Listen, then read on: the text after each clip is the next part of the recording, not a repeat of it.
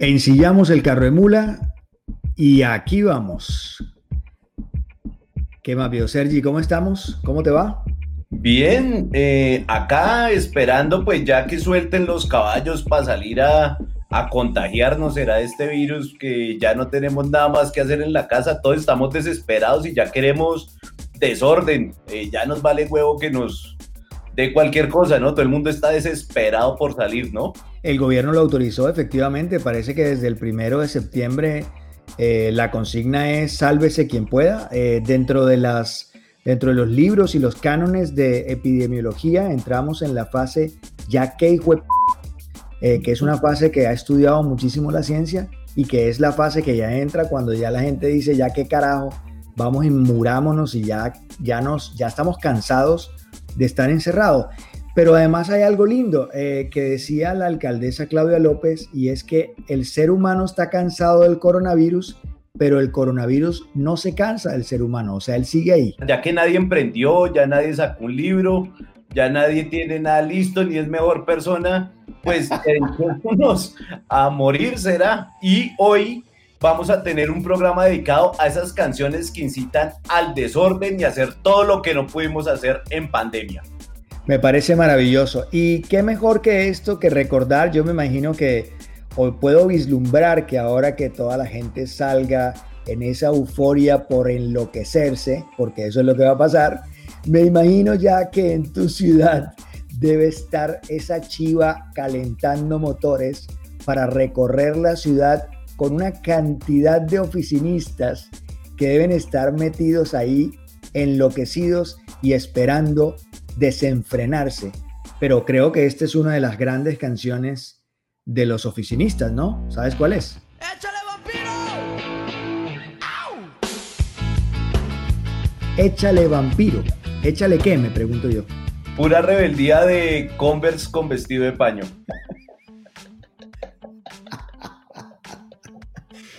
Eh, bueno, pero hay que respetar, obviamente. Yo siempre he visto eh, que pasan eh, por, esa, por esa 11 entre 100 y la 82, por ahí siempre pasan como los viernes a eso de las 9 de la noche.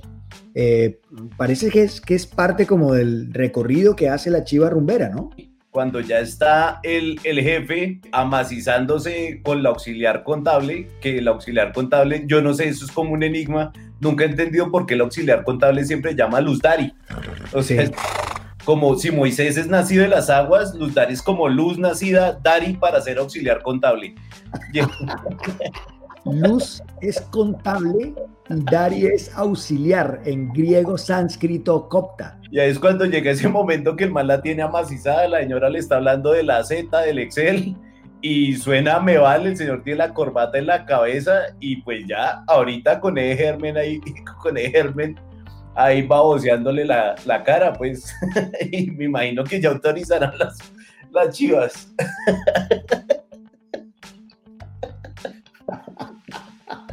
Una agrupación que arranca más o menos en el año 1986, son de Guadalajara, pero hay un detalle importante y es que al principio no era esa banda con la que empezaron algunos de sus integrantes. La banda se llamaba, o por lo menos el génesis de la banda, se llamaba Sombrero Verde. Y, esta banda empieza, digamos, con unos cuantos eh, integrantes, entre esos Fer, que es el cantante, y está otro man que, que es el man como más parco de todos, un man que se llama Juan Caleros o Calleros, y ese es un tipo como bastante serio que siempre ha estado ahí. Yo siempre he creído que todo bajo perfil siempre sobrevive. Los otros dos integrantes, en cambio, se han cambiado, han salido, han entrado. Pero ese Juan está ahí en su bajo, bajitico de nota, muy atrás, como en la sombra, y el hombre sin problema se ha ido embolsillando toda la cantidad de dólares que ha producido esta maquinaria llamada Maná. Porque exitosos y vendedores sí que han sido. ¿eh? Sí, esos manes son de admirar, o sea, siempre los critican, pero pues a mí me hubiera gustado ser maná, la verdad, con todo el billete que hicieron. Sí, y además se habla de que Alex González, al que le llaman el animal, eh, recuerdo que alguna vez lo hablamos, en una entrevista de, que, que dio Miguel Bosé, eh, diciendo que en Sereno estuvo Alex González tocando la batería y Miguel Bosé decía que definitivamente para él, de todos los bateristas latinoamericanos con quien había tocado y de los que había visto, la técnica de Alex González en la batería está en muy alto nivel y según él, digamos, según Miguel Bosé, que es un músico que sabe bastante, piensa que Alex González es dentro de su criterio el mejor baterista ha parido Latinoamérica y el rock latinoamericano concretamente. Ahí estaba Maná con Me Vale. Y un datico extra, ¿no? Recordar que Alex González de Maná tiene su banda que no es precisamente la suavidad pop y, medio cursi de Maná, sino que tiene una banda que se llama De la Tierra, ¿no? Que es un grupo de, de heavy, de heavy metal que está compuesto por Andrés Kisser de Sepultura, está también André Jiménez de Animal y Harold Hopkins de Puya, ¿no? Y son una bandota, o sea, es de la tierra, es un buen rock and roll para golpearse la cabeza contra la pared. Va a tocar nosotros dos en ese carro de mula, apenas veamos que viene la chiva eh, rumbera, hay que arriar la mula para un lado para podernos quitar, la, la, zorra quitarla, el carro de mula quitarlo y que pase la chiva rumbera sin que pueda agredir al caballo, porque nuestra mula realmente se asusta mucho con las chivas rumberas. Bueno, vámonos con otra. Eh, aquí te traigo verdaderamente a uno de los grandes eh, militares de la música tropical, merenguera, salsera, un tipo absolutamente versátil, uno de los capos, de los capos fuertes, nacido el 6 de enero de 1937. Te estoy hablando de Cuco Baloy y esta canción que definitivamente celebra lo que puedes tú disfrutar cuando sales a la calle, que básicamente cuando tú estás entonadito, imagínate tú aquí en mi tierra, en ese momento, esos carnavales que tanto te gustan, cuando sales a bailar con ese himno llamado Baila en la calle. Imagínate tú, ¿te, estás imaginando cuando vengas otra vez al carnaval? Qué delicia, de hecho ya estoy haciendo planes para volver. Eh, eh, vas a viajar, ¿no? Tú vas a montarte en el avión porque, porque me estabas hablando de que querías el mar, ¿no? Uh, sí, total, yo estoy mamado de esta vaina. Yo creo que por ahí menos de 20 días estoy por ahí dando vueltas en Barranquilla. Maravilloso, aquí te esperamos como siempre. Eh, pero bueno, esta es pura canción de carnaval, baila en la calle.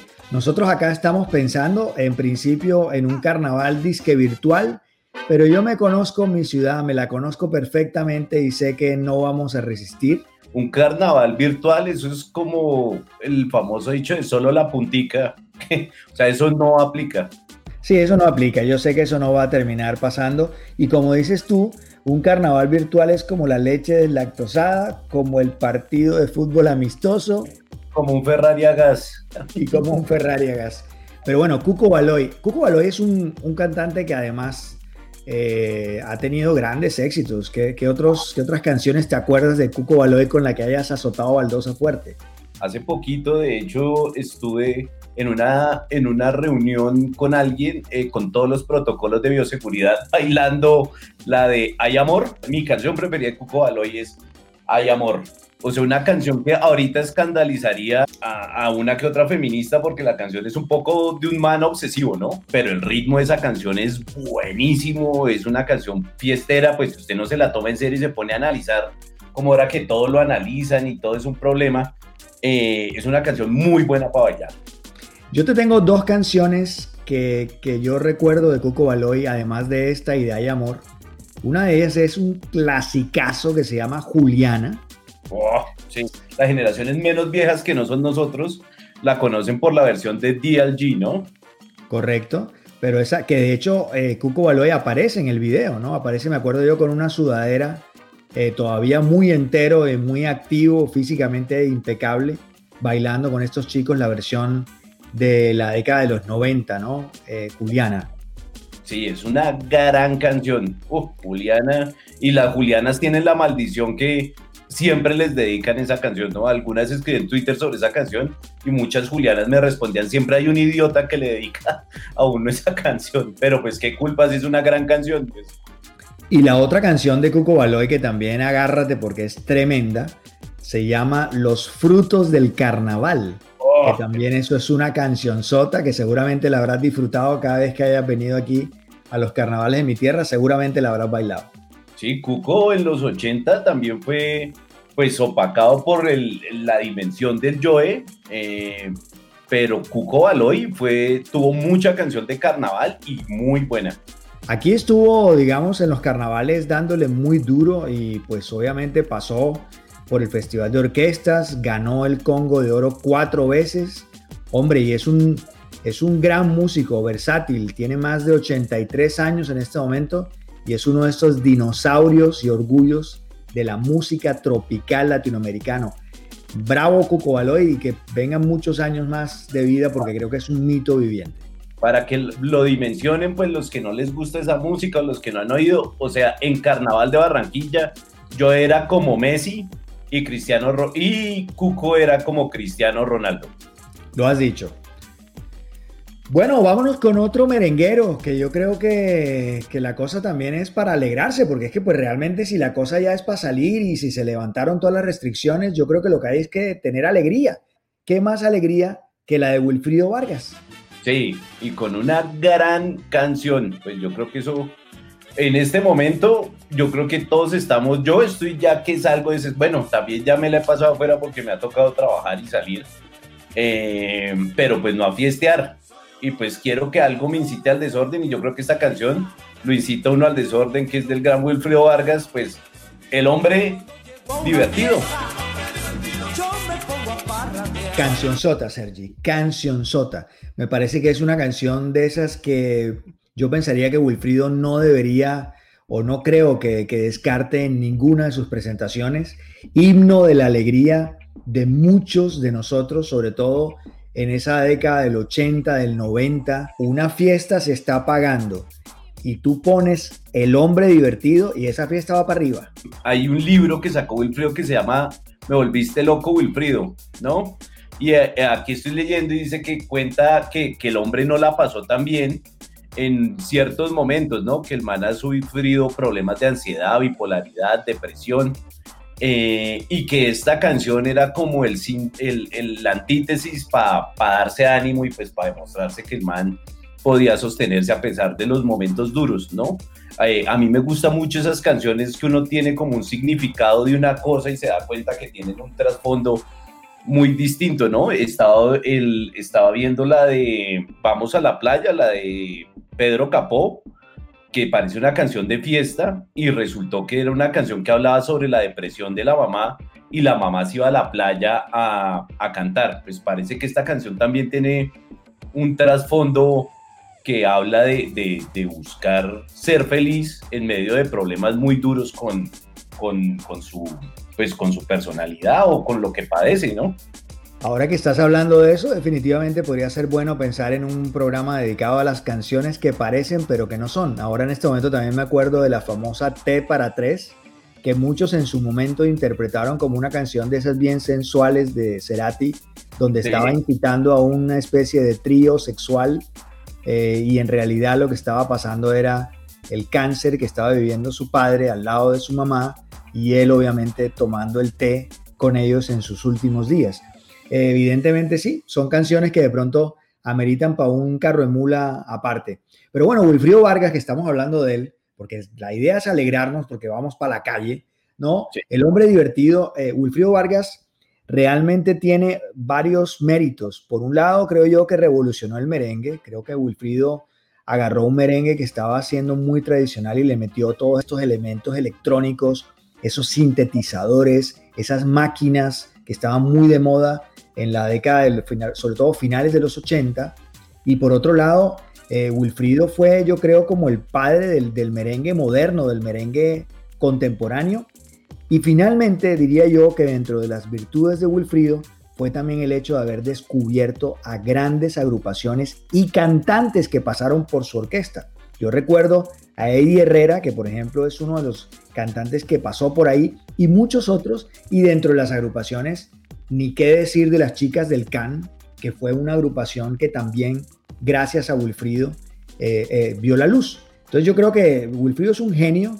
Hombre, no sé si estás de acuerdo conmigo, pero para mí Wilfrido en Dominicana es lo que vendría siendo aquí en Colombia un tipo como Fruco. No sé si estás de acuerdo en eso, que es como un cerebro que organiza y que explota los talentos de los músicos.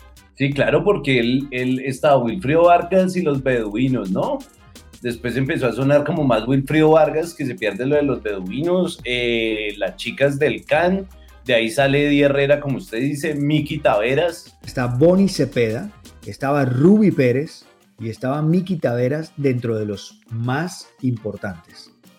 Y a mí me encanta Bonnie Cepeda, me encanta la canción de Ay Doctor, la de una fotografía, que él era como en los 80 casi como el, el, contrapeso, o bueno, pertenecía como a, esa, a ese movimiento de merengue que había, ¿no? Junto a los hermanos Rosario, ¿no? Sí, sin duda. El cuarto de hotel, por ejemplo, y Asesina, hay Doctor, en fin, hay, era un, es un cantante con, con varios de estos éxitos fuertes de los 80. Eh, ¿Por qué no nos cuentas, digamos, qué actividades? Ya me dijiste que estás pensando en venir a visitarme por acá a Barranquilla, estás pensando también en en que quieres verdaderamente revolverte ya en una fiesta, en una rumba. Eh, ¿Qué más estás pensando? Pero por ejemplo, tú que eres un man que, que la comida es algo que le, que le, que le engancha mucho, ¿qué restaurante o qué tipo de comida estás soñando con, con ir a probar ahora que se levanten todas estas restricciones?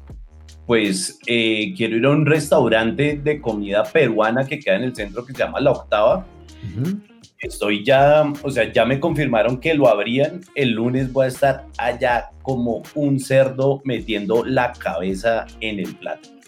Eso sí, y pues, y después de eso, al otro día me voy a dedicar a hacer ejercicio para sudar todo lo que me tragué de comida peruana, pues porque como me habían vuelto a encerrar en la cuarentena y los gordos no podíamos salir. Entonces, pues prepárense que esto va a ser la invasión gorda. Así que gordos del mundo, salgamos pues a invadir esto. Y lo del tema del gimnasio, por fin que, pues no te he oído, eso es lo que estoy esperando escuchar, pero no lo oigo. No estás, el gimnasio no ha aparecido, ha aparecido comida, fiesta y ha aparecido Barranquilla, pero la promesa del gimnasio no la he oído todavía. Lo que pasa es que todo eso, eso es una actividad transversal a todas las que he contado. Bueno, muy bien. Eh, vamos ahora con una, una canción eh, que también habla de salir a la calle y de que en la calle las cosas están muy bien. Y es esta banda de nuestro país llamada Compañía Ilimitada, con esta canción que se llama La Calle. Bueno, yo no tengo mucho que decir de Compañía Ilimitada, la verdad, salvo de que me parece una agrupación eh, bastante mediocre. Eh, su cantante no me gusta, ni la voz, ni su actitud me parece que se ve absolutamente ridículo con una pandereta con la que salía bailando en los videos. Era como una especie de, como una especie de integrante de una tuna, de un integrante esquizofrénico de una tuna. Son los Emeterio y Felipe del rock nacional. Eh, y yo, y yo no sé, pues, en, hacer esta canción en la calle, ¿qué calle veían? Porque si uno sale en pandemia ahorita, a calle llena de indigentes, están bajándose los espejos, están rompiendo vidrios. O sea, uno en la calle en realidad no la va a pasar tan bien. Él veía a través del cuero de la pandereta en medio de sus episodios psicóticos y alcanzaba a ver una calle maravillosa, llena de colores y de unicornios y de alegría. Eh, yo sí, eh, les profeso un poco de admiración, pues porque se requiere valentía para sacar lo que sacaron sin ningún pudor. Entonces yo sí quisiera hacer como una bionovela de, de, compañía ilimitada, que así como cuando trabajamos en el Joe se llamaba el Joe de la leyenda, pues yo quiero hacer una biografía de los integrantes que se llame Juancho y Pillo, las leyendas.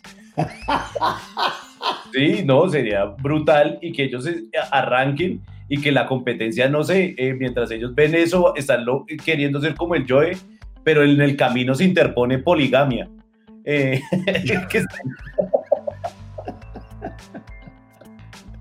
que, son, que son sus némesis.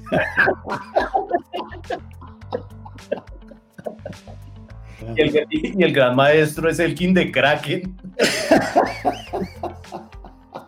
además es muy irónico porque hablan de la calle cuando lo que menos tienen ellos son calle, es calle verdaderamente. Calle sí que tiene Joe Arroyo, calle sí que tiene Alfredo Gutiérrez, calle sí que tiene Jairo Varela, porque siempre lo hemos dicho y lo defenderemos hasta, hasta la muerte, que es que el verdadero rock en Colombia no está en compañía limitada, no está en pasaporte, no está en nada de, estos, de estas bandas. El verdadero rock de Colombia está en Diomedes Díaz, en el Joe Arroyo, en los hermanos Zuleta, en Jorge Oñate, en Jairo Varela, en Fruco, en Piper Pimienta. Ahí es donde está el verdadero rock colombiano.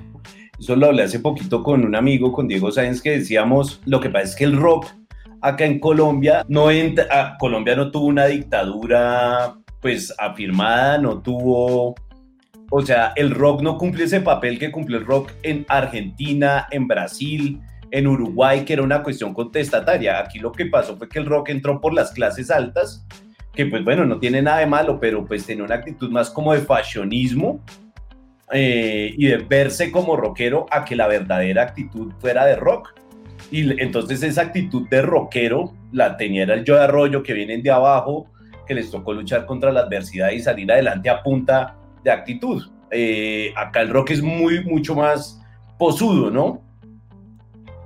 Totalmente. Y básicamente te lo voy a demostrar con un pequeño clip eh, que Diomedes, en medio de una gran amanecida en uno de los carnavales de mi ciudad, se faja, se faja una tremenda improvisación que dice así. Dime si no hay algo más rockero que esto.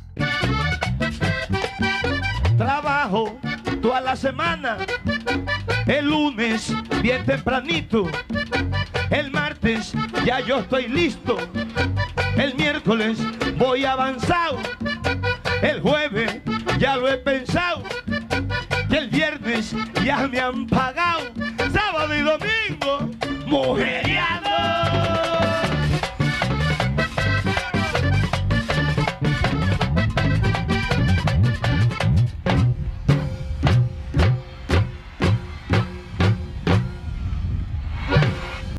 ¿Cómo lo viste? Y eso también está bastante apropiado para nuestro momento. Los viernes pagan y sábado y domingo mujereando. Dime si no hay algo más rockero que esto. Y es no. Diomedes. O, o, la famosa del consígase una Correcto. Es, esos son los, los pensamientos verdaderos de un rockstar.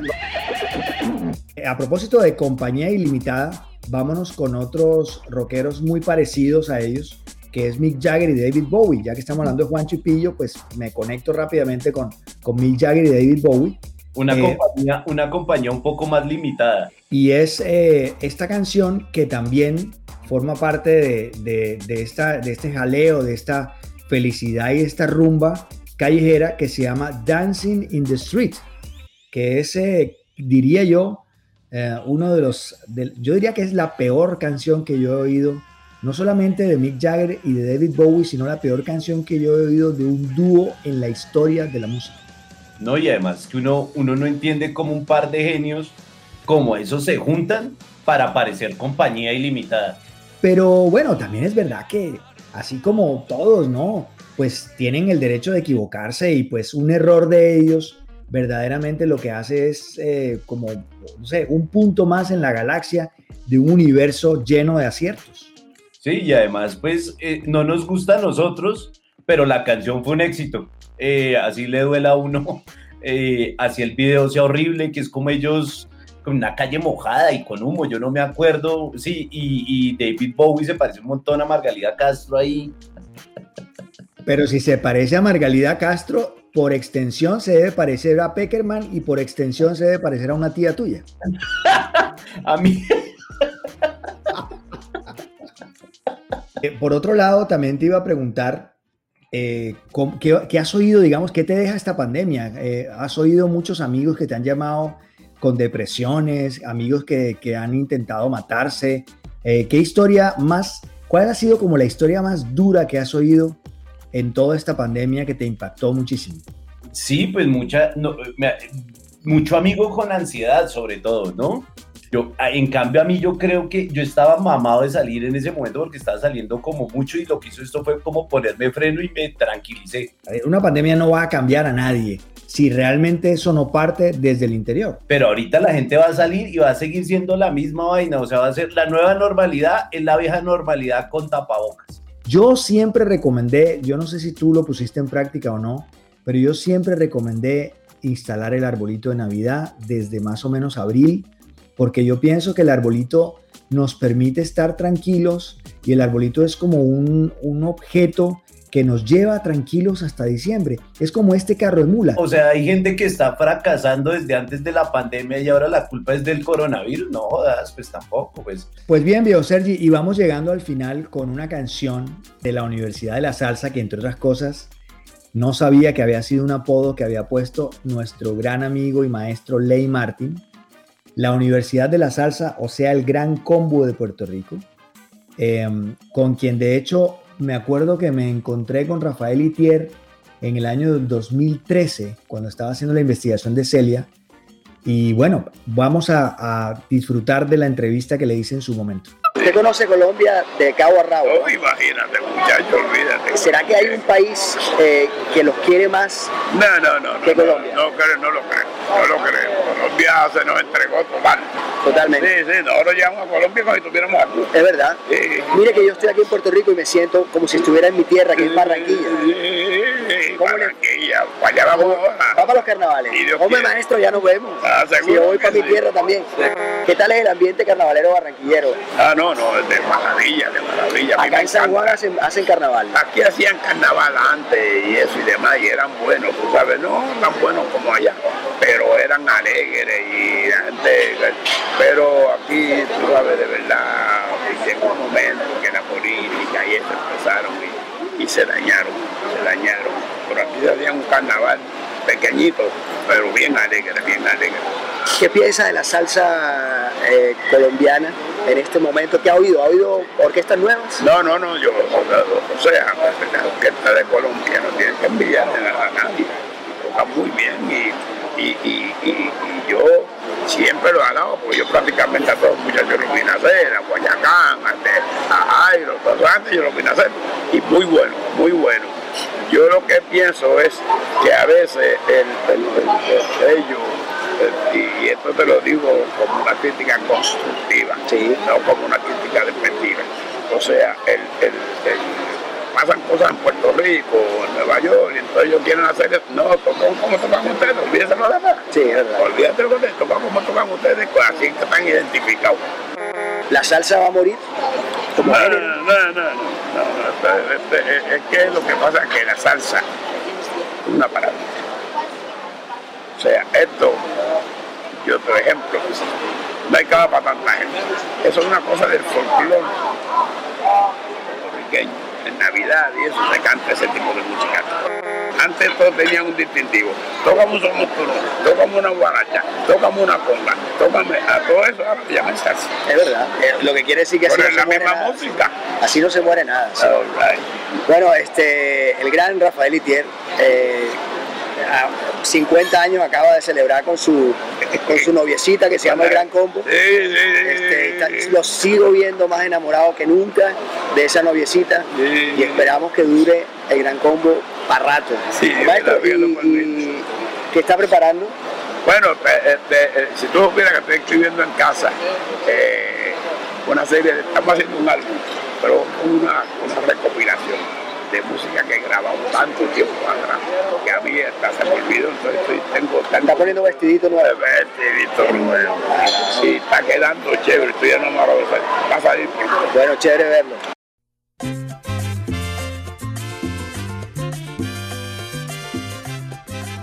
¿De qué recuerdos te trae esa canción? A mí esa canción me acuerda mucho de mis hermanos cuando yo era chiquito. Eh, y pues es que es un, hay lo que dicen tírelos para abajo, que son un peligro arriba. Eso es un temolón. Eso sí habla de desorden. Eso sí, o sea, si uno lo cogen ahora en Instagram grabándose en esa fiesta, ahí sí lo van echando como han echado empleados públicos y todo ese tema, porque es una fiesta para perderse, ¿no?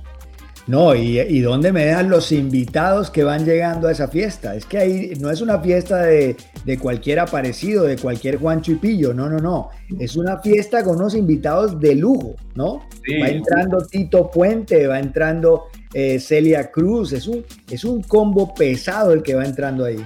Willy Rosario, y todos están enfiestados y terminan limpiándose las manos con la cortina. Y, en, ese momento el dueño de la fiesta dice, como se va llenando la casa, que aquí, digamos, en este momento no permiten reuniones de más de 50 personas, pero en esta fiesta del Gran Combo había una reunión, se ve que ahí había muchísima gente, tan así que el dueño de la casa le dice a todo el mundo, vea, para afuera, para la calle, porque aquí no hay cama para tanta gente. Oye, Sergi, eh, y entre otras cosas, ahora que la gente se vaya para afuera y para la calle, ¿cómo piensas tú que va a ser el comportamiento del coronavirus? ¿Tú crees que aquí lo que viene es un rebrote con todas las de la ley? ¿O tú crees que esto va a ser, ya el virus está de bilongo y esta vaina no va a, cuajar? O sea, el virus va a seguir, vamos a tener que convivir con él, pero a la gente le va a valer huevo. O sea, si le da, va a seguir contagiando y a la gente al final se lo va a aprender a otro. Y como eso dicen que a la mayoría eso no lo mata, que no es que la gente va a seguir en la calle ya al final, en un año, eh, y además yo por ahí leí un artículo de Ginas que el man decía, eso después ya de un tiempo a la gente eso se le olvida después de que sale de pandemia y la gente va a seguir con su vida normal. Eso es lo que me temo yo también, que esto va a terminar pasando y en estos tiempos de banalidad, aquí nada se habrá aprendido, nada se habrá transformado y seguiremos como vamos, en este momento con unos índices de violencia, de masacre y de asesinatos de líderes sociales pero disparados, sumado a la pandemia y en medio de esta, de esta locura. Pero bueno, si el, virus, si, el virus se dispara o si vuelve a la cosa a ponerse complicada y si Corferias por fin se va a llenar, lo veremos en el camino y en estas semanas. Yo sí te confieso que por lo pronto yo me voy a quedar aquí como me he quedado siempre en mi casa, trabajando, haciendo estos podcasts, eh, hablando con mis amigos, todo muy virtual. Y bueno, pues aquí te estamos esperando para de pronto hacer un carro de mula, los dos juntos, en medio de, la, de, la, de, este, de esta normalidad y, acá en Barranquilla. Yo, Sergi, como siempre, un gran placer haberte visto, así sea virtualmente, y acompañarte y acompañarnos en esta nueva versión eh, de la normalidad y en este nuevo episodio de Carro Mula. Me reí mucho en este episodio de Carro Mula, eh, la pasé muy bien. Eh, además, este show mímico musical, como dice Freddy, me está trayendo como muchas satisfacciones porque me trae muchos recuerdos de esa onda sonora y de esa música que, que nos emociona. Yo por mi parte, yo sí quiero salir, al menos ir con una persona a comer, a que me queme el sol, a dar vueltas como un loco en Barraquilla a mediodía para estar insolado del cuello. Eh, y pues nada, nos vemos en otro episodio y que el que se quiera desordenar, se desordene, pero sin joder a los demás ni enfermarlo, por favor. Un abrazo y nos vemos el próximo domingo en otra emisión de Carro Mula.